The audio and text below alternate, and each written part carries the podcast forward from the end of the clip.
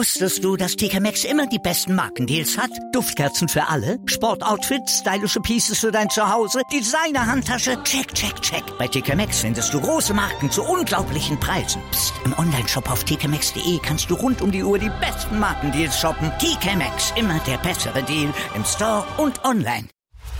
Chip and Charge. Der Tennis-Podcast mit Andreas Thies und Philipp Joubert. Auf meinsportpodcast.de. Auf den ersten Blick sah das heute an Tag zwei der Australian Open eigentlich eher wie ein etwas unspektakulärer Tag aus. Auf den zweiten Blick haben wir heute so ein paar Spieler identifiziert, Spieler und Spielerinnen, die hier vielleicht einiges kaputt machen können. Herzlich willkommen zu unserem zweiten Daily Down Under hier von Chip in Charge auf meinsportpodcast.de. De. Mein Name ist Andreas Thies, natürlich auch wieder mit dabei, Philipp Schubert. Hallo Philipp. Hallo Andreas. Ja, es, es war wirklich so ein bisschen eher unspektakulär, hat man gedacht, aber äh, da haben so einige jetzt äh, heute mal die Karten offengelegt und da muss man sagen, da schlackern einem schon die Ohren. Ja, und das eine oder andere Draw hat sich ein bisschen durchgelüftet. Also was wir hier spekuliert hatten in der Auslosungsvorschau trifft natürlich weitestgehend immer noch zu. Aber an einigen Stellen oder einigen Stellen ist schon ordentlich Platz geschaffen worden durch prominente Namen, die abgetreten sind und junge Namen, die an diese Stellen gedrückt. 14 Spielerinnen und Spieler, die gesetzt waren, sind jetzt schon ausgeschieden in der ersten Runde und wie es Philipp sehr schön umschrieben hat, es ist schon etwas durchgelüftet und es ist noch nicht ganz offen, aber es ist etwas durchgelüftet. Wir fangen heute mit den Herren an. Gestern haben wir mit den Damen angefangen, heute fangen wir mit den Herren an und mit einer wirklich bemerkenswert guten Vorstellung von Matteo Berrettini. Der ist an neun gesetzt hier und er wird vielleicht immer so ein bisschen übersehen, weil er bei der ATP-WM dann auch relativ chancenlos war und weil man so gedacht hat, ja, er ist der neuntbeste Tennisspieler der Welt, aber die acht vor ihm, da ist schon noch so ein Stück, weil die Rückhand einfach nicht gut genug ist. Die Vorhand, äh, da äh, schlägt er sich vielleicht mit Rublev rum, wer die bessere Vorhand hat, aber die Rückhand ist vielleicht noch ausbaufähig. Aber er hat heute eine tricky erste Runde gehabt gegen Kevin Anderson. Kevin Anderson, schon US Open Finalist gewesen, Halbfinalist ähm, bei dem, in Wimbledon. Und er war eine tricky erste Runde und das hat man im ersten Satz gesehen. Da musste Matteo Berrettini acht Satzbälle abwehren, bevor er diesen Tiebreak mit 11 zu 9 gewinnen konnte. Und dann ging es in die richtige Richtung für Berrettini. 7-5 und 6 zu 3 gingen die Sätze 2 und 3 für Berrettini aus. Und man muss sagen, er hatte vielleicht mit das undankbarste Los in der ersten Runde, gerade dann auch auf diesem schnellen Boden, aber er hat das wie ein Champion gelöst heute. Ja, um nochmal auch vielleicht zurückzukommen dazu, wie er wahrgenommen wird. Ich glaube, ein Teil liegt auch immer noch daran, er hatte ja eben dieses Durchbruchsjahr 2019 und er hatte die tollen US Open und er hatte bei den kleinen Turnieren richtig gute Resultate gehabt. Aber ich glaube, was vielen hängen geblieben ist, ist ein Match damals gegen Roger Federer gewesen. An dem Samstag, also am, Wochenende, am ersten Wochenende. Ich glaube, es war die dritte Runde gegen Federer. Und da hat er so einen auf die Mütze bekommen und sich zwischendrin auch noch wirklich spektakulär auf die Nase gelegt, wo er weggerutscht ist. Und ich glaube, das ist einfach so ein bisschen geblieben. Halt so ein bisschen, äh, ja, äh, ja, jemand, der vielleicht seinen Körper nicht ganz unter Kontrolle hat. Dabei ist es ja erstaunlich, was er oder wie, wie athletisch er eigentlich bei seiner Größe ist.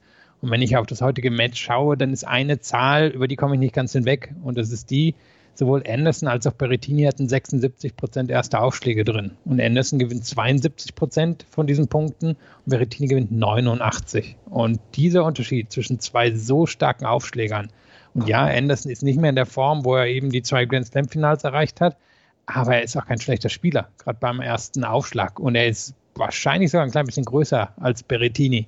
Und dass Berrettini in der Lage ist, so viel mehr heute aus seinem Aufschlag rauszuholen, ist erstaunlich. Und er hat ja schon in der Vorbereitungswoche sehr gut gespielt beim ATP Cup, hat hier wieder überzeugt. Unter Umständen müssen wir ihn in die erweiterte Riege der Favoriten, also natürlich nicht zu den ersten dreien oder den zwei dreien dahinter, aber vielleicht schon der Gruppe dahinter sehen. Und das hatte ich Anfang des Jahres nicht erwartet. Ich war auch ein bisschen enttäuscht von ihm im letzten Jahr, wo, wo er nicht so ganz an die Leistungen und die Effizienz vor allem anzuschließen schien, die da war in 2019. Und dann kommt er hier ins Jahr und ist bisher eine der ganz positiven Überraschungen. Und wie gesagt, wenn er 76 Prozent gegen andere Spieler raushaut und da auch 89 Prozent der Punkte beim ersten gewinnen, dann, dann wird er weit kommen. Das sind so ein bisschen die Zahlen, die Alexander Zverev hier im letzten Jahr hatte.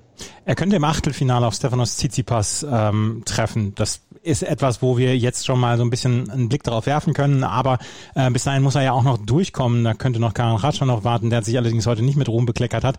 Aber Matteo Berrettini macht hier schon einen richtig guten Eindruck und das war eine gute Leistung und vor allen Dingen mir hat auch Kevin Anderson gefallen, der, ich glaube, relativ realistischen Blick im Moment auf seine Karriere hat, beziehungsweise auf seinen, äh, auf seinen Stand, auf seinen Leistungsstand. Aber der heute das Beste daraus gemacht hat. Er hätte den ersten Satz einfach dringend gewinnen müssen. Acht Satzbälle, davon muss man einen machen im Normalfall. Und das ist ihm nicht gelungen. Und wenn der erste Satz an Anderson gegangen wäre, hätten wir vielleicht noch eine richtig kitzlige Geschichte daraus bekommen. So hat dann irgendwann, ähm, ja, Matteo Berrettini das, das Armdrücken, wovon wir immer sprechen, so ein bisschen für sich entschieden. Ja, und Anderson glaube nicht, dass der in irgendeiner Form seine Karriere schon abgeschrieben hat. Er hat das Pech gehabt, so viel verletzt gewesen zu sein nach seinen größten Erfolgen. Und ich habe das Gefühl, dass er jetzt schon durchaus mit einem Auge auf die Zeit nach der Karriere schielt. Ich kann ihn mir ganz gut vorstellen in irgendeiner administrativen Position. Er ist ja auch sehr engagiert im ATP Council aber er nimmt das Tennis schon so ernst, dass er eigentlich, glaube ich, immer versuchen wird, das absolute Maximum abzurufen. Die Frage ist, wie hoch ist das Maximum im Moment? Ist natürlich schwer einzuschätzen, wenn er auf jemand so formstarken wie Berrettini trifft. Ist er im Moment noch ein Top 30 Spieler? Ist er vielleicht nochmal irgendwann Top 20 Spieler oder muss er sich gerade ob seiner ja mittlerweile doch relativ häufig auftretenden Verletzungen damit genügen, irgendwo zwischen Top 50 und Top 100 jetzt erstmal einzukehren? Auf jeden Fall hat Matteo Berrettini die zweite Runde erreicht und er trifft ja auf Thomas Machatsch. Der hat zum ersten Mal auf ATP-Ebene beziehungsweise auf Grand Slam-Ebene ein Match gewonnen und hat es allerdings nach der Aufgabe von Vieja Martinez im vierten Satz gewonnen. 6 zu 7, 7 zu 5, 6 zu 0, 3 zu 0 stand es für Machatsch. Ich habe es eben schon erwähnt, Karin Ratschanow hat sich nicht mit Ruhm bekleckert, hat in vier Sätzen sich ja durchgequält gegen Alexander Vukic, ein Wildcard-Inhaber aus Australien in vier Sätzen und er lag im äh, dritten Satz schon zurück mit äh, Break zurück und konnte das gerade noch so rumreißen, das Ganze. Und der trifft jetzt auf Ricardas Berankes, der hat gegen Sumit Nagal aus Indien in drei Sätzen gewonnen. Auch Fabio Fonini sehr klar weiter mit 6 zu 4, 6 zu 2, 6 zu 3. Er trifft jetzt auf äh, Salvatore Caruso, der hat gegen Henry Larkson gewonnen. Fabio Fonini wurde auf Platz 5 angesetzt und nicht auf dem 1573er. Das ist ein Skandal. ist ein Skandal, ja. Wie viele Leute waren da? Konntest du sehen? Weiß ich nicht, 30, 40 waren sicherlich da, aber ähm, eigentlich ist der Court 1573, das ist so der viertgrößte Court auf der Anlage, ähm, ist der eigentlich für Fabio Fonini in den letzten Jahren vorgesehen gewesen und jetzt war er heute auf Platz 5 und jetzt will er vielleicht Vielleicht kann er ähm, auf dem in der zweiten Runde gegen Caruso dann auf diesem 1573er spielen. Ein Spieler, der letzte Nacht und heute Morgen für sehr viel Aufsehen gesorgt hat, das war Stefanos Tsitsipas. Der hat gegen Gilles Simon mit 6 zu 1, 6 zu 2, 6 zu 1 gewonnen. Wir haben schon in der Vorschau äh, bemerkt, Gilles Simon ist nicht mehr der Gilles Simon von vor fünf Jahren, der den Topspielern immer mal wieder Kopfschmerzen bereiten konnte. Und trotzdem muss man durch so ein Turnier und durch so ein Match erstmal gut durchkommen. Und das hat Stefanos Tsitsipas gemacht. Das war eine beeindruckende Leistung in diesen drei Sätzen. 91 Minuten hat's gedauert. Und ähm, die Night Session war heute eh ein kleiner Stinker, muss man sagen, auf der Rod Laver Arena. Aber ähm, da werden Stefanos Tsitsipas und Ash Barty sich nicht für entschuldigen.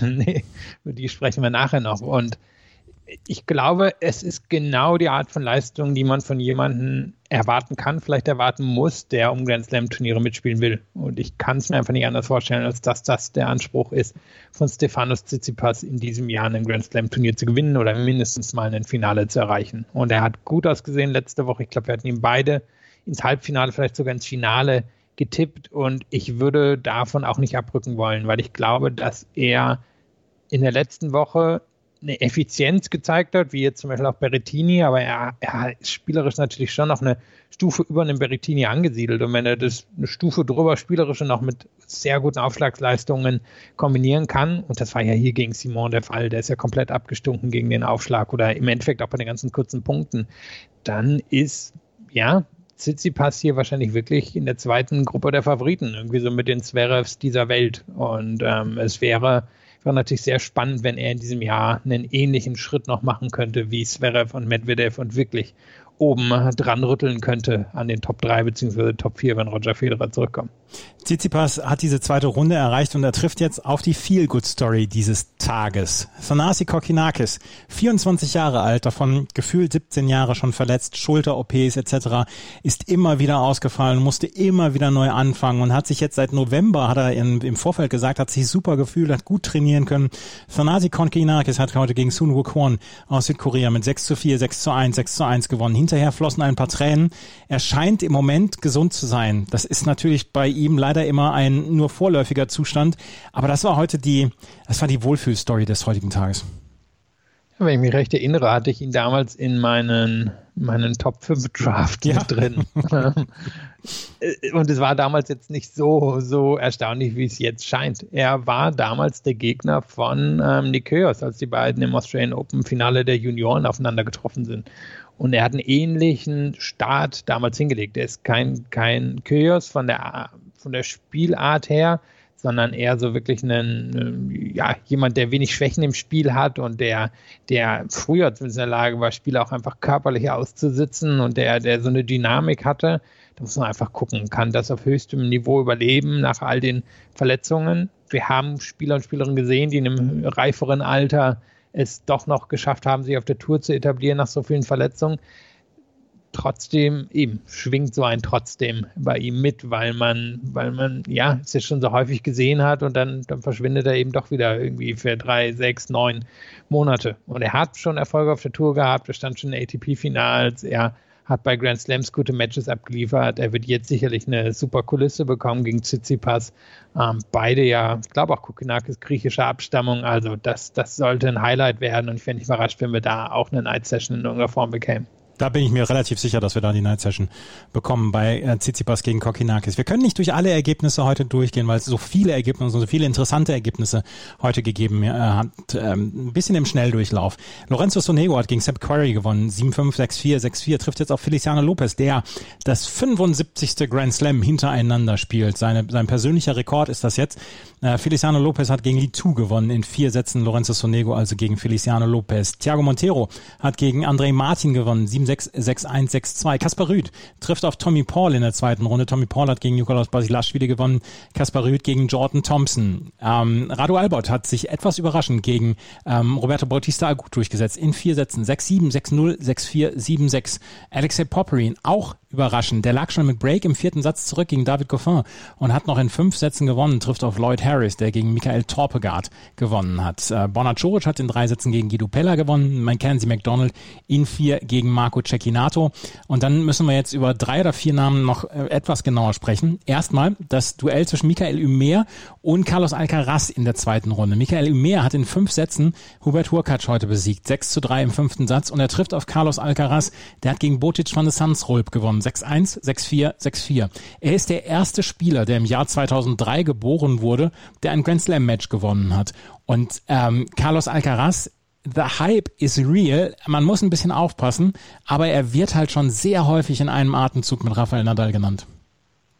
Ja, und das, ich finde das Erstaunliche hm, heute, das war ja auch wieder auf einem kleinen Chord. Das heißt, man, man ist sehr auch auf die Spieler konzentriert und eben nicht die Umgebung. Und wenn man ihn von hinten sieht, also ohne dass man sein Gesicht sieht, dann wirkt er einfach wie ein, wie ein erfahrener Spieler, der ja. genau weiß, was er auf dem Court dort macht. Wenn er sich dann umdreht, dann sieht man halt, dass er erst 17 Jahre alt ist.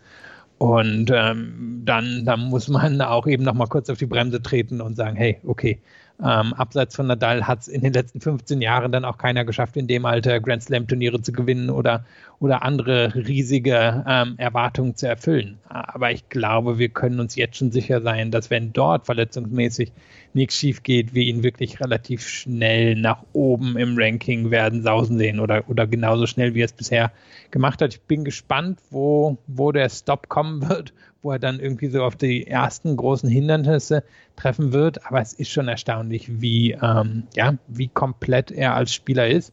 Und er hat jetzt natürlich eine sehr gute Chance gegen, gegen Michael Ümer, der ähm, auch von der Grundlinie ein guter Spieler ist, aber jetzt kein Aufschlagsmonster. Also da sollte Alcaraz schon in der Lage sein, in, in das Match hineinzufinden. Cameron Norrie hat etwas überraschend Dan Evans besiegt, der in guter Form hier war. In vier Sätzen trifft auf Roman Safiuddin, der hat gegen Ilya Iwaschka in drei Sätzen gewonnen. Rafael Nadal, um den haben wir uns ein bisschen äh, gesorgt wegen seines Rückens, aber er hat äh, ist durchgekommen heute in drei Sätzen gegen Laszlo Gere. Die Aufschlagsgeschwindigkeit war deutlich niedriger als zum Beispiel in den letzten Wochen beziehungsweise in den letzten Monaten und er hat selber gesagt, er musste ein wenig an der Aufschlagsbewegung ändern. Ansonsten, wenn der Ball im Spiel war, sah es eigentlich nicht groß anders aus, als ähm, wenn er äh, nicht verletzt ist. Ja, und er hat halt immer noch die Vorhand. Ne? Ja. Mit der kann er halt sehr, sehr viele Spieler dominieren, inklusive eines Laszlo Geres. Und in der zweiten Runde gegen Michael Moe wird er wahrscheinlich auch keine großen Probleme bekommen. Und Norrie, der mögliche Drittrundengegner, ist jemand, der der Matches unangenehm machen kann, aber ich glaube nicht unbedingt Rafael Nadal in Gefahr bringen kann. Also Nadal hat hier wirklich die Güte der Auslosung bekommen. Und ich sehe bis zum, ja, bis zur vierten Runde eigentlich niemand, der ihn wird herausfordern können. Und dann werden wir wahrscheinlich auch wissen, wie es um ihn körperlich bestellt ist. Er, er ist, glaube ich, immer noch nicht der Favorit in der unteren Hälfte, einfach weil sich so eine Verletzung natürlich auch langfristig auswirken kann, weil es Spieler gibt, die, die ihn hier werden ähm, herausfordern können, auch körperlich herausfordern können und die natürlich auch gut retournieren können. Wenn wir jetzt mal zu einem Fonini gucken, möglicher Viertrundengegner, der ist schon in der Lage, das, das Surf sich von Nadal vorzunehmen und zu zerlegen. Aber bis dahin sehe ich wirklich keine riesigen Probleme für Nadal, außer er hat wirklich so eine akute Verletzung, dass er aufgeben müsste. Ich werde noch nicht von einem Achtelfinale Nadal gegen Fonini träumen. Ich bin zu häufig enttäuscht worden in meinem Leben.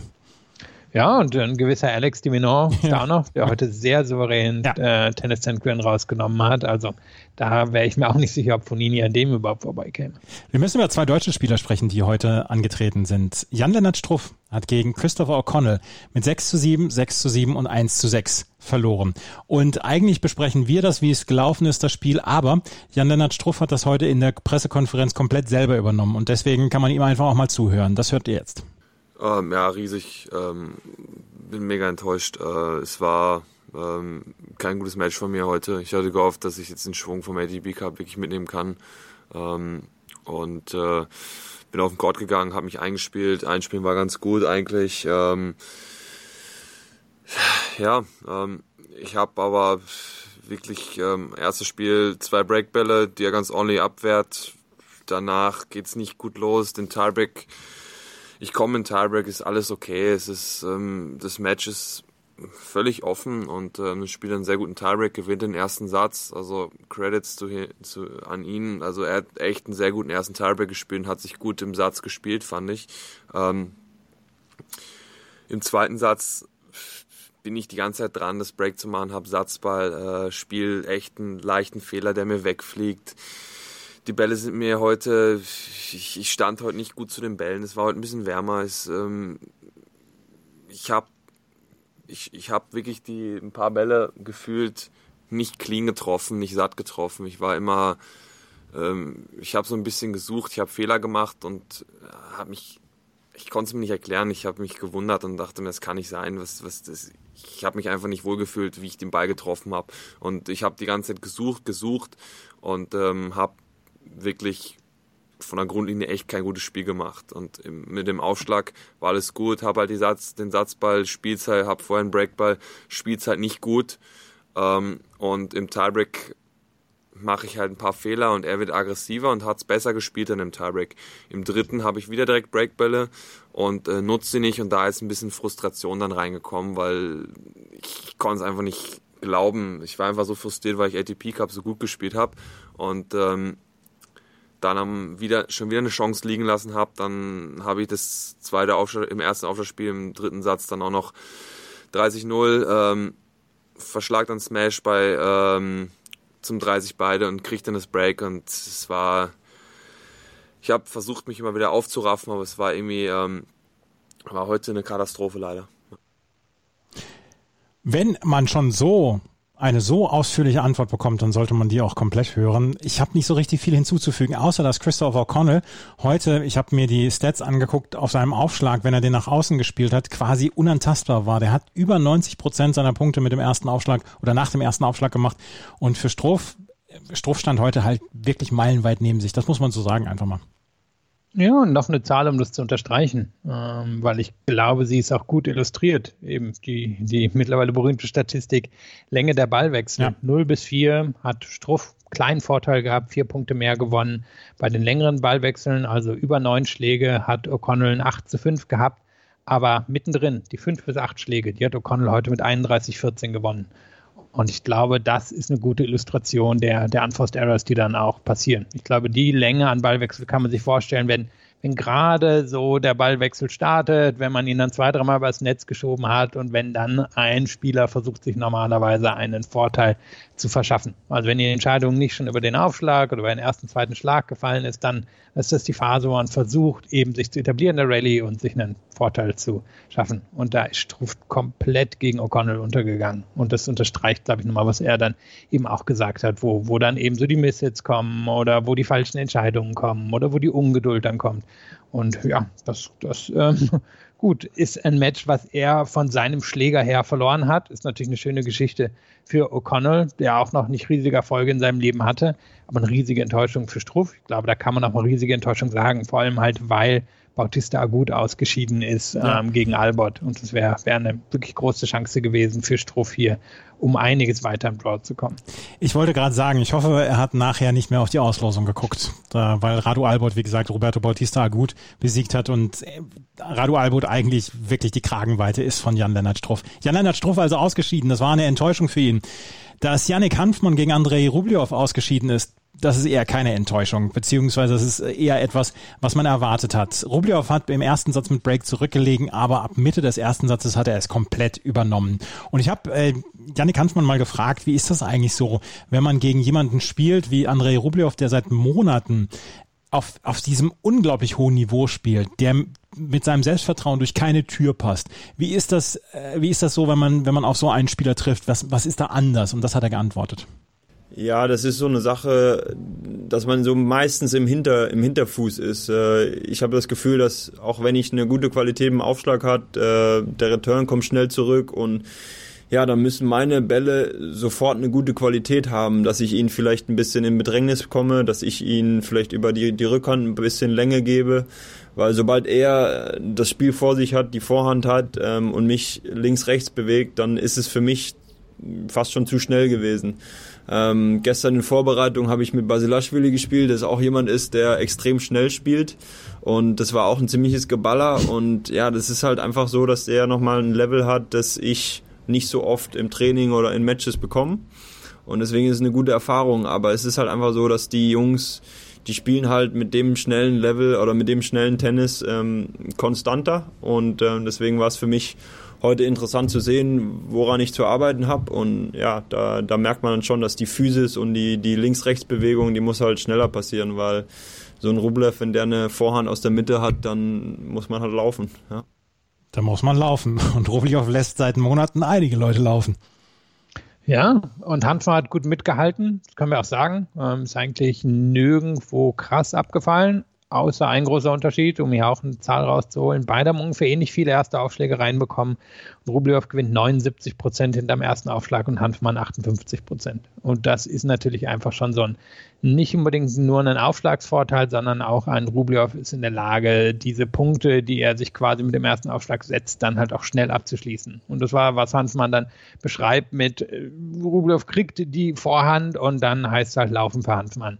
Und Laufen ist nicht unbedingt das, was man machen will, wenn ein Rublev über den Court schickt. Also da, hat Rublev quasi so, ich sag mal, die Eröffnungswaffe ist einfach größer als bei fast allen anderen Spielern.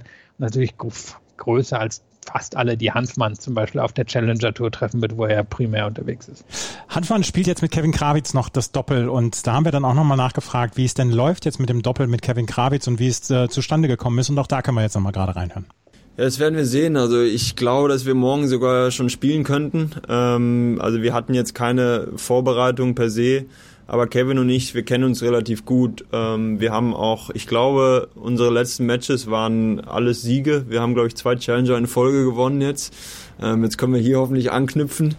Ähm, mit dem Andy war das eben so, dass er, ja, er war angeschlagen, das wussten wir. Der Kevin hat gesagt, ja, er weiß nicht so ganz, wie es mit äh, Australian Open dann ist. Und ich habe gesagt, hey, ich bin ready, ich habe noch keinen Partner und ähm, wir wissen, dass wir zusammen schon gut gespielt haben. Ähm, für mich ist es so, ich habe jetzt eine Weile kein Doppel mehr gespielt und ähm, deswegen habe ich dem Kevin gesagt, hey, wenn du das Gefühl hast, du brauchst einen, einen Doppelspieler oder jemand anders, dann kannst du es gerne machen, aber es war eigentlich relativ schnell so das Gefühl da, hey, wenn, wenn der Andi nicht spielen kann, dann, dann machen wir das zusammen. Und ähm, ich kenne den Kevin auch gut, wir sind schon seit langer Zeit auch gut befreundet und ja, ich denke, dass, dass, dass Kevin und, und, und ich da auch so ein bisschen eine Harmonie entsteht und bevor jetzt da vielleicht die Möglichkeiten wären noch irgendwie Robin Hase oder Sam Query, das sind auch gute Spieler, aber ich glaube, dass da so die Harmonie auch stimmen muss. Und ähm, ja, wenn wir jetzt morgen nicht spielen, dann haben wir morgen nochmal Zeit, um vielleicht Punkte zu spielen, Doppel äh, gegen eine Doppelpaarung und uns dann auf das vielleicht Donnerstag Doppel einzustellen. Ähm, ich freue mich, erstes Doppel für mich beim Grand Slam und ich hoffe, dass ich dem Kevin ähm, auch in ein weiteres Finale führen kann. ja, man muss große Ziele haben, ne?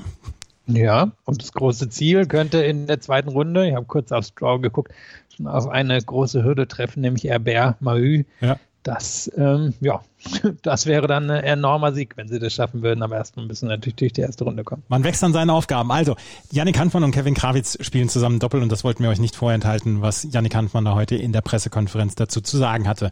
Das waren die Herren die haben heute so ein bisschen im Vordergrund gestanden. Wir sprechen gleich über die Frauen. Wir sprechen gleich über eine Ash Barty, die, ja, boah, also zehn Punkte ihrer Gegnerin gelassen hat. Wir sprechen gleich über Heather Watson, die einen guten Sieg gehabt hat. Wir sprechen über Belinda Bencic und über Mona Bartel sprechen wir gleich hier bei Chip and Charge, dem Tennis-Podcast auf meinsportpodcast.de. Wusstest du, dass TK Maxx immer die besten Markendeals hat? Duftkerzen für alle, Sportoutfits, stylische Pieces für dein Zuhause, Designer-Handtasche, check, check, check. Bei TK Maxx findest du große Marken zu unglaublichen Preisen. Psst. im Onlineshop auf tkmaxx.de kannst du rund um die Uhr die besten Markendeals shoppen. TK Maxx, immer der bessere Deal im Store und online. Was zum Teufel, du Bastard, du bist tot, du kleiner Hundeficker. Und dieser kleine Hundeficker, das ist unser Werner.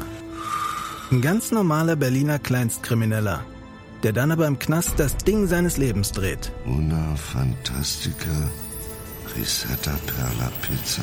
Er klaut seinem Zellengenossen ein Pizzarezept. Aber nicht irgendeins. Und mit dem eröffnet Werner dann die beste Pizzeria Berlins. Doch Werners Glück ist nur von kurzer Dauer. Denn es hagelt Probleme. Werners Pizzaparadies. Erstmals großes Kino- und Podcast-Format. Mit fetter Starbesetzung. Alina But, Kida Ramadan, Edin Hasanovic, Oliver Koritke, Ralf Richter, Ben Becker, Winfried Glatzeder, Anna Schmidt und viele mehr. Abonniert die Scheiße. Jetzt macht schon, mach! Ash Barty hat ein Jahr lang quasi kein Wettbewerbstennis gespielt. Hat letzte Woche dann beim Vorbereitungsturnier auf die Australian Open gut gespielt und trotzdem hat man sich gedacht, oh, so richtig weiß man nicht, wo sie steht. Dann hat sie jetzt in der ersten Runde gegen die Montenegrinerin Danka Kovinic gespielt. Und sie war natürlich Favoritin. Aber das, was Ash Barty heute in den 44 Minuten Tennis auf den Platz gezaubert hat, in die Rod Laver Arena, das war nicht so schlecht. 6 zu 0, 6 zu 0 nach Punkten, 50 zu 10 für Ash Barty. Und ähm, das war erstmal so eine kleine Ansage an die Konkurrenz. Naja, neben dem 50-10 kann man nochmal herausstreichen, 23 zu 3 bei ähm, Ballwechseln, die länger als fünf Schläge oder fünf Schläge plus waren. Also das war jetzt nicht nur eine reine, ich serviere meine Gegnerin vom Court, sondern das war ein Kovincic hat einfach Probleme mit dem Slice. Kovinic natürlich hat Probleme mit dem Slice und kam eigentlich in keinen Ballwechsel rein und Barty hat es dann ganz souverän runtergespielt. Und als Barty ja damals auf die Tour kam, vor vielen Jahren, so ein bisschen als Wunderkind, da hat sie ja die ein oder andere richtig bittere Niederlage wirklich auch in diesem Stil kassiert und dass sie mittlerweile das selber entwickelt hat, ja, dieses, ja, diesen Killerinstinkt, so kann man das in dem Fall ja auch nennen, das ist schon erstaunlich und wie sie, wie sie, ja, das so souverän durchgezogen hat. Sie hätte es ja auch einfach irgendwie 6-3, 6-3 laufen lassen können, aber sie, sie hat schon eine Ansage an die anderen Spielerinnen gemacht. Und dieser Rückhandslice von Ash Barty könnte sich ja auf diesem schnellen Boden, und Jan-Lennart Struff hat vorhin darüber gesprochen, dass der Ball so ein bisschen wegrutscht. Dieser Rückhandslice könnte sich ja also noch als richtige Waffe erweisen hier. Ja, und er ist sicherlich einer der Besten im Damentennis, wenn nicht sogar der beste Slice, den es gibt. Und da wird die ein oder andere Gegnerin ähm, wirklich Probleme mit haben. Wahrscheinlich schon inklusive der nächsten, nämlich Daria Gavrilova, die Australierin, die sich ähm, für die zweite Runde äh, qualifiziert hat mit einem Sieg gegen Soribus Tormo. Da ist wahrscheinlich Barty nicht zu traurig, dass Soribus Tormo hier nicht die zweite Runde erreicht hat, denn die hat schon der einen oder anderen Spitzenspielerin in den letzten Monaten so ein bisschen ein Beinchen gestellt oder sie wirklich zumindest vor sehr viel Arbeit gestellt. Sarah Sorebes Tomo hat eben in der Night Session gegen Daria Gavrilova verloren. 1 zu 6, 5 zu 7. Daria Gavrilova in den letzten zwei Jahren auch so ein bisschen aus der, aus dem Fokus rausgegangen, weil sie häufig verletzt war. Aber sie hat hier eine überzeugende Vorstellung gegeben. Und Gavrilova ist so ein bisschen, ähm, die ist, die ist sehr wie aufgezogen auf dem Platz. So ein bisschen wie der Duracell-Hase. Ja, die ist aber auch neben dem Platz eher so äh, extrovertiert, fröhlich, freundlich. Also die, die ist so neben dem Platz, wie sie auch jetzt auf den Platz rüberkommt. Ja, auf jeden Fall hat ähm, Daria Gavrilova die nächste Night Session äh, klar gemacht. Ähm, wir könnten das sehen tatsächlich, dass wir Stefanos Tsitsipas gegen Thanasi Kokinakis und Ash Barty gegen Daria Gavrilova sehen. Das, äh, das, es böte sich an. Es wird wahrscheinlich so kommen. Ja. Ähm, Barbara Krajcikova hat gegen äh, Saisa Zheng gewonnen in drei Sätzen, trifft jetzt auf Ekaterina Alexandrova, die hat in zwei Sätzen gegen Martina Trevisan gewonnen. Alexandrova eventuell eine, ein Stolperstein für Esparti in der dritten Runde, sollte die sich durchsetzen. Annette Konterweht hat gegen Alexandra Sasnovic gewonnen in zwei Sätzen, trifft jetzt auf Heather Watson, die hat eine starke Partie abgeliefert gegen Christina Pliskova mit 7 zu 6 und 7 zu 6. Heather Watson, die auch immer wieder mit Verletzungen zu kämpfen hat, nicht so ganz wie Laura Robson, aber äh, auch sie mit Verletzungen zu kämpfen und die macht einen relativ guten Eindruck hier momentan. Ja, und Watson und Conterweight übrigens beide aus der harten Quarantäne gekommen. Ja. Ähm, ich habe es auch nochmal nachgezählt. Ich habe mich nicht verzählt, aber jetzt von den Spielerinnen, die in der harten Quarantäne sah, waren, sah, war die Bilanz jetzt am Ende ein 12 zu 13. Also zwölf Siege kamen in der ersten Runde, warum 13 Niederlagen, wobei einige gegeneinander gespielt haben. Aber es ist nicht unmöglich, es aus der Situation zu schaffen, wobei wir eben sehen müssen, wie der Preis irgendwann in den späteren Runden sein wird. Und wir sprechen gleich noch über die eine oder andere Spielerin, die es nicht geschafft hat, sich aus dieser Situation zu befreien und hier in die zweite Runde einzuziehen. Shelby Rogers, die hat sich, äh, die hat sich durchgespielt, die hat gegen äh, Francesca Jones gewonnen mit 6 zu 4 und 6 zu 1 und trifft jetzt auf Olga Danilovic. Die hat ihren ersten Grand Slam Sieg geholt und ihren ersten Sieg auf der WTA Tour seit 2018. Da hat sie nämlich, nämlich damals ein Turnier in Moskau, ein Sandplatzturnier in Moskau äh, gewonnen und ich weiß noch, als wenn es gestern gewesen wäre, dass wir beim Chip in Charge drüber gesprochen haben. Danilovic hat sich heute etwas überraschend gegen Petra Matic durchgesetzt mit 7 zu 5, 3 zu 6 und 6 zu 4. Svetlana Kuznetsova hat gegen Barbora Strizova gewonnen mit 6 zu 2 und 6 zu 2 und trifft jetzt auf Belinda Bencic. Die hatte ihre liebe Mühe und Not mit Lauren Davis. Lauren Davis auch so eine, die immer mal wieder mit Verletzungen zu kämpfen hat und sich immer wieder rankämpft und die eine gefährliche Gegnerin sein kann für alle Spielerinnen, hat auch schon mal gegen Angelique Kerber bei Grand Slams gewonnen. Und äh, Bencic hat sich hier durchgesetzt mit in drei Sätzen, trifft jetzt aufs Kuznetsova und das ist auch so ein Match, da werde ich nicht Nein sagen zu, zu dem Match. Ja, und ich bin mir nicht sicher, ob Benčić da wirklich die Favoritin ist. Sie hat sehr wenig Tennis gespielt in den letzten Monaten, auch weil sie nach der Rückkehr damals aus der Lockdown-Phase, glaube ich, nur ein einziges Match hatte. Jetzt in der Vorbereitung auch nicht viel gespielt hat. Also ich bin gespannt. Und Kuznetsova hat jetzt nicht mehr die ganz großen Resultate bei Grand Slams in den letzten Jahren gehabt, aber ich glaube, hat ein Spiel dass Bencic auch nerven kann. Wenn ich mir jetzt recht erinnere, haben die auch ein paar Mal schon gegeneinander gespielt. Ich glaube, Bencic knapp 3-2, 4-3 oder so im Head-to-Head -Head in Führung und sowas Enges würde ich hier dann auch erwarten. Elise Mertens ist auch weiter. Gegen Leila N. Fernandes. 6 zu 1, 6 zu 3. Das fand ich einen sehr beeindruckenden Sieg, vor allen Dingen, weil Leila N. Fernandes im letzten Jahr angezeigt hat, dass sie sehr viel Talent besitzt und dass wir wahrscheinlich noch eine ganze Menge von ihr hören werden. Aber Elise Mertens, seit letztem Jahr im Sommer, seitdem wir eigentlich wieder zurück sind auf der Tour, spielt Mertens konstant auf extrem hohem Niveau, ähnlich wie ihre Doppelpartnerin Arina Sabalenka. Ähm, Mertens ist eine Spielerin, mit der wir hier rechnen müssen. Und die hat eine relativ gute Auslosung für sich. Ja, die wird auch für sich in Anspruch nehmen, ähm, auf Barty treffen zu wollen. Das wäre dann im Viertelfinale? Nee, das wäre im Achtelfinale. Und sie ist im Moment wirklich Mrs. Super konstant. Ähm, sie arbeitet alle Gegnerinnen weg, die jetzt nicht in der absoluten Spitzenklasse unterwegs sind. Und sie ist so solide. Und das hat man dann hier auch gesehen. Fernandes steht im Ruf und es war völlig zu Recht ein großes Talent zu sein, eine Shotmakerin, eine, die eigentlich jeden Ballwechsel für sich entscheiden kann. Aber Mertens ist dann halt wirklich diese, ja, diese athletische Wand, die hinten alles wegräumt und die Schrittchen um Schrittchen besser wird in ihrem Offensivspiel und der in diesem Jahr wahrscheinlich wirklich einen Einzug in die Top Ten zuzutrauen ist. Elise Mertens trifft jetzt auf Lin Zhu, die hat gegen Whitney Osoikwe gewonnen in zwei Sätzen. Carolina, Carolina Muchova hat mir die Kollegin Ina Kast von der ARD nochmal extra gesagt, dass sie Muchova heißt und nicht Muchova, hat gegen Jelena Ostapenko in zwei Sätzen gewonnen, 7 zu 5 und 6 zu 2. Und sie trifft jetzt auf Mona Bartel. Und Mona Bartel hält die deutschen Fahnen hoch im Frauenwettbewerb. Denn Mona Bartel hat gegen Elisabetta Cocciaretto gewonnen. Entschuldigung, ich habe äh, Wortfindungsprobleme nach wenig Schlaf in den letzten zwei Tagen. Mona Bartel hat gewonnen mit 3 zu 6, 6 zu 4 und 6 zu 4. Und Mona Bartel, die auch lange Jahre jetzt schon Probleme hat mit Krankheiten, mit Verletzungen. Sie hat hier ein Protected Ranking genutzt für dieses Turnier, ist in dieser zweiten Runde und kann sich jetzt schon sagen, ich habe alles richtig gemacht, hier nach Australien zu fliegen, weil sie hat jetzt erstmal viel Geld verdient, womit sie das Jahr über planen kann. Und zweitens hat sie es gezeigt, dass sie so langsam wieder in die Form kommt früherer Tage.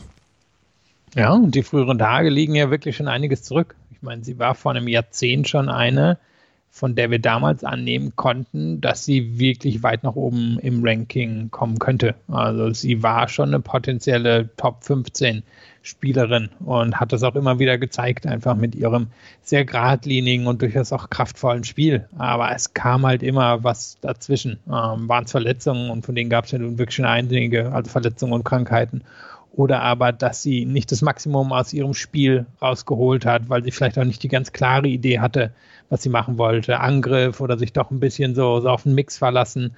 Und ich bin gespannt, ob wir nochmal, es wäre ja wahrscheinlich jetzt Nummer drei oder Nummer vier, ähm, Phase Nummer drei oder Nummer vier, nochmal von Bartel sehen werden. Ich denke immer noch, dass sie zumindest das Talent hat, um in den Top 100 zu stehen. Ich habe Mona Bartel gefragt, was sie denn im letzten Jahr so gemacht hat, weil sie hatte letztes Jahr, Anfang letzten Jahres hatte sie bei einer bei US Challenger Turnieren relativ gut gespielt und dann kam der Lockdown und da habe ich sie mal gefragt, was sie denn so im letzten Jahr dann getrieben hat. Ähm, ja, ich habe wirklich versucht, das Beste aus der Zeit zu machen, was ich konnte und habe halt die Zeit zu Hause ein bisschen mehr genossen, die ich natürlich jahrelang jetzt nicht hatte, als ich auf Tour war. Ähm, aber habe mich natürlich versucht fit zu halten, hatte ein paar körperliche Probleme gehabt, aber ähm, ja, es ist schwierig nach so einer langen Zeit. Ich war noch nie so lange raus und hatte keine Matches gespielt, dann wieder ähm, in den Matchrhythmus zu kommen. Aber ich habe das Gefühl, jedes Match hilft mir und von Match zu Match spiele ich besser. Ähm, und ja, genau, so war die Zeit. Wie gesagt, es war natürlich schwierig. Man hatte auch nicht die besten Trainingsmöglichkeiten und die besten Bedingungen zu Hause. Aber wie gesagt, ich habe versucht, das Beste draus zu machen und bin einfach froh, dass wir die Möglichkeit haben, überhaupt jetzt spielen zu können. Mona Bartel hat in der Pressekonferenz auch noch gesagt, dass sie äh, überlegt hatte, ob sie ihr Protected Ranking hier einsetzen soll oder ob sie die Quali in Dubai spielen soll und sich das Protected Ranking noch so ein bisschen aufbewahren soll. Aber dann hat sie gesagt, ach komm, äh, machen wir das. Und vor allen Dingen ist ja auch der Anreiz, dass es sehr viel Geld für die erste Runde gab, dann für die Spielerinnen und Spieler. Ähm, und jetzt kann sie wirklich sagen, ich habe alles richtig gemacht. Ja, und sie, du hast angesprochen, wie viel sind, ich bin gerade mal länger dem Kopf, das dürften schon 130, 140.000 jetzt sein ja. für die zweite Runde. Also eben wirklich Geld, mit dem sich fest ähm, planen lässt für die nächsten, ja, mal gucken, wie lange die Tour in diesem Jahr dauern wird, für die nächsten 10 bis 11 Monate. Und wie gesagt, es ist ihr auf jeden Fall zuzutrauen, dass sie nochmal bis in die Top 100 aufsteigt. Sophia Kanin hat heute sehr viel zu kämpfen gehabt und hatte auch keinen guten Eindruck gemacht, aber sie hat sich durchgebissen und das ist das Wichtigste und das ist das Einzige, was zählt. Sie gewinnt gegen Madison Inglis in zwei Sätzen, trifft auf Kaya Kanepi, die hat gegen Anastasia Sevastova, die sich in keiner guten Form befindet, auch in zwei Sätzen durchgesetzt. Carolina Pliskova gewinnt in zwei Sätzen gegen ähm, Jasmin Paolini und trifft jetzt auf Danielle Collins, die hat in zwei Sätzen gegen Anna Bogdan gewonnen. Und Carolina Pliskova, ich könnte mir vorstellen, dass sie etwas schlechter schläft, weil Danielle Collins in, in Australien ist so gefährlich. Ja, ich glaube, beide von dir gerade angesprochenen Zweitrunden-Matches haben das Potenzial, Potenzial für ein Upset. Collins hat ja schon letzte Woche gegen Pliskova gewonnen. Das ist wahrscheinlich trotz des Unterschieds im Ranking eher so ein 60-40-Match für Pliskova und sie wird gut aufschlagen müssen. Denn ich glaube, in vielen Rallyes wird sie am Ende einfach den kürzeren ziehen, da Collins in der Lage ist, den Court auf eine Art zu öffnen, wie es Pliskova nicht gefällt. Kanepi hat heute Sevastova wirklich in den Rallyes komplett weggearbeitet. Die hat eigentlich alles an längeren Ballwechseln gewonnen.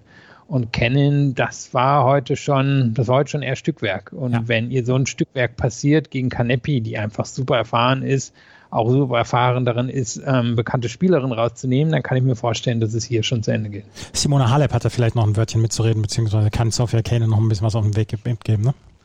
Ja, ich meine, Kanepi veranstaltet das jetzt ja seit bald 15 Jahren, glaube ich, dass sie halt ab und an mal bei einem Grand Slam Turnier aufläuft und sich dann irgendwie vierte Runde oder Viertelfinale spielt, auch gern mal die eine oder andere große Spielerin rausnimmt, dann wieder total abfällt, dann auf irgendwelchen 25.000ern auftaucht und sich dann halt wieder in die Situation reinspielt. Also, und sie weiß, sie, sie hat die Power und sie hat die Konstanz und sie hat die Athletik und sie kann das nicht mehr abrufen und sie ist andauernd verletzt. Aber ich glaube, sie hat genau das Spiel, um Kennen hier ähm, zu besiegen. Ob sie es tun wird, weiß ich nicht, aber sie, sie hat das Spiel. Nadia Podoroska hat ihr erstes Match seit ihrem French Open Husarenritt gewonnen bei einem Grand Slam gegen Christina McHale hat in zwei Sätzen gewonnen. Trifft auf Donna Vekic, die musste sehr viel kämpfen, um Yafan Wang aus dem Weg zu räumen in drei Sätzen. Jennifer Brady trifft auf Madison Brangle in der zweiten Runde. Brady keine Probleme gegen Aliona Bolsova gehabt. Madison Brangle gegen Arina Rodionova in zwei Sätzen erfolgreich. Kaya Juvan hat sich gegen ähm, Joe Conter durchgesetzt. Joe Conter hatte sich im zweiten Spiel des ersten Satzes den Bauchmuskel gezerrt und musste dann, obwohl sie den ersten Satz gewonnen hatte, musste im zweiten Satz aufgeben. Das war eine sicher eine sehr, sehr ärgerliche Geschichte für ähm, Joe Conter. Kaya Juvan trifft auf Maya Sherif aus Ägypten. Die hat gegen Chloe Paquet gewonnen. Und wir müssen über zwei oder drei Namen noch sprechen. Erstens über Jessica Pegula und über Kristina Mladenovic. Jessica Pegula hat gegen Viktoria Azarenka in zwei Sätzen gewonnen. 7 zu 5 und 6 zu 4. Das ist schon eine Überraschung. Aber auch die, der Sieg von Kristina Mladenovic gegen Maria Sakkari. 6 zu 2, 0 zu 6, 6 zu 3. Was beiden Verliererinnen gemein ist, sie haben beide die harte Quarantäne hinter sich bringen müssen. Ja, und sie waren beide unter denjenigen, die das Turnier gewinnen konnten. Ich glaube, das konnte man ihnen ganz klar zutrauen, auch mittlerweile nach Zachary, obwohl die vielleicht unter Umständen unter dem Savalenka-Syndrom leidet und eher auf der Tour überzeugt als bei Grand Slam-Turnieren. Aber ich hätte nicht gedacht, dass sie gegen Mladenovic rausgeht. Mladenovic ist mittlerweile auch in einer Phase von ihrer Karriere, wo sie ab und an eben so einen Match raushaut und einen großen Namen rausnimmt, aber jetzt nicht unbedingt die große Konstanz übers Jahr hat. Trotzdem, ich, ich habe sie einfach nicht kommen sehen. Hab gedacht, dass Zachary einfach im Moment zu gut serviert und dass sie mögliche körperliche Probleme schon alleine dadurch überwinden kann, dass sie, dass sie in dem Match drin bleibt. Aber sie hat dann doch relativ klar den kürzeren auch von der Grundlinie gezogen. Und Azarenka, Pegula als Gegnerin ist eine, die wahrscheinlich im Moment so ein Top 35 Niveau hat, ähm, die einfach richtig gut von der Grundlinie ist. Aber dass Azarenka sich den ersten Satz, wo sie ja dann doch noch 5-3 geführt hat und wo sie Chancen hat, dass sie sich den abnehmen lässt und dann so, so zum Ende abfällt, das hätte ich nicht unbedingt erwartet. Und sie hatte dann nachher das auf Atemprobleme ähm, oder hat die mit ins Spiel gebracht. Ja. Und ich glaube, das sollten wir dann auch nicht in Frage stellen bei denjenigen, die eben so lange in der Quarantäne gesessen haben. Aber ja, es ist definitiv eine Überraschung. Jessica Pegula für die NFL-Fans unter euch ist die Tochter vom Besitzer der Buffalo Bills, Terence Pegula. Ähm, sie trifft in der zweiten Runde auf Sam Stoja. Sam Stoja ist quasi nach Mutterschaftsurlaub ist sie zurückgekommen, hat gegen Destiny Ayava gewonnen in zwei Sätzen. Eine Begegnung, die in der, in der zweiten Runde ganz klar nach Night Session schreit, ist die zwischen Elina Svitolina und Corey Goff. Corey Goff hat gegen Jill Teichmann in zwei Sätzen gewonnen. 6-3, 6-2. Das war eher Business as usual. Elina Svitolina hat heute am späten Nachmittag auf einem der großen Plätze gegen Marie Buskova gespielt. Der erste Satz war eher unspektakulär, 6 zu 3. Aber was die beiden sich ab Mitte des zweiten Satzes bis zum Tiebreak geliefert haben, das war Weltklasse. Das war ein unglaublich gut anzusehendes Match und Elina Svitolina hat die Nerven bewahrt und hat sich gegen Marie Buskova mit 6 zu 3 und 7 zu 6 durchgesetzt und trifft jetzt auf Corey Goff. Es wird nicht leichter für Svitolina, aber äh, ab Mitte des zweiten Satzes war es ein fantastisches Match. Ja, und Buskova ist wirklich eine, die auch nochmal einen Sprung in diesem Jahr machen könnte. Ein bisschen auch so eine Nervenkönigin, ähm, eine, die die sich in Situationen reinbringt, wo sie es dann nicht ganz über die Ziellinie retten kann. Und Svitolina, obwohl sie eben schon die eine oder andere Enttäuschung ihrer Karriere hatte, ist eigentlich ziemlich gut darin, solche Matches dann irgendwie noch ähm, aus einer Schwierigkeit herauszudrehen. Und darüber hinaus, glaube ich, passen die beiden auch einfach vom Stil zueinander. Buskova ist nicht eine, die, die jede Rallye einfach aus dem Nichts beenden kann, sondern die, die wirklich einfach spielt und ähm, die genug Power hat, um Gegnerinnen ins Laufen zu bringen. Und Svitolina ist eine, die halt unglaublich gut ähm, abwehren kann und auch kontern kann. Also es ist einfach, glaube ich, ein sehr positives Matchup. Und jetzt bin ich gespannt, wie es bei Svitolina in der zweiten Runde läuft. Goff kann auch fantastisch kämpfen und ist ähm, wirklich schon sehr weit für ihr Alter, hat aber eine Schwäche auf der Vorhand. Und da bin ich gespannt, ob Svitolina sich die jetzt vornimmt und da, da einfach versucht, permanent drauf zu gehen auf die Vorhand, um zu schauen, dass sie die Fehler bekommt. Julia Putintseva hat gegen Sloane Stevens in drei Sätzen gewonnen. 4-6, 6-2, 6-3. Sloane Stevens führte mit 6 zu 4 und 2 zu 0 und verliert dann von den nächsten 15 Spielen 12. Sloan Stevens im Moment in keiner guten Form. Putintseva trifft auf Alison van Oetwank. Das war der Tag heute, der war sehr, sehr vollgepackt. Wenn wir auf den äh, Tag morgen schauen, dann sehen wir Bianca Andreescu gegen Sue Waijier eröffnen die Rod Laver Arena, Nina Stojanovic gegen Serena Williams, dann Novak Djokovic gegen Francis Tiafoe und dann abends in der Night Session erst Naomi Osaka gegen Caroline Garcia und dann Alexander Zverev gegen Maxim Cressy. Und dann in der Margaret Court Arena Kvitova gegen Sorana Kirstea, Sabalenka gegen Daria Kasatkina, Team gegen Köpfer, Halep gegen Tomljanovic, Dimitrov gegen Bolt, Schwiontek gegen Georgia in der John Kane Arena, Wawrinka gegen Fucovic, Venus Williams gegen Sarah Errani, Nick Kyrgios gegen Hugo Imbert, was glaube ich ein Highlight werden könnte. Der Tag wird morgen richtig, richtig gut.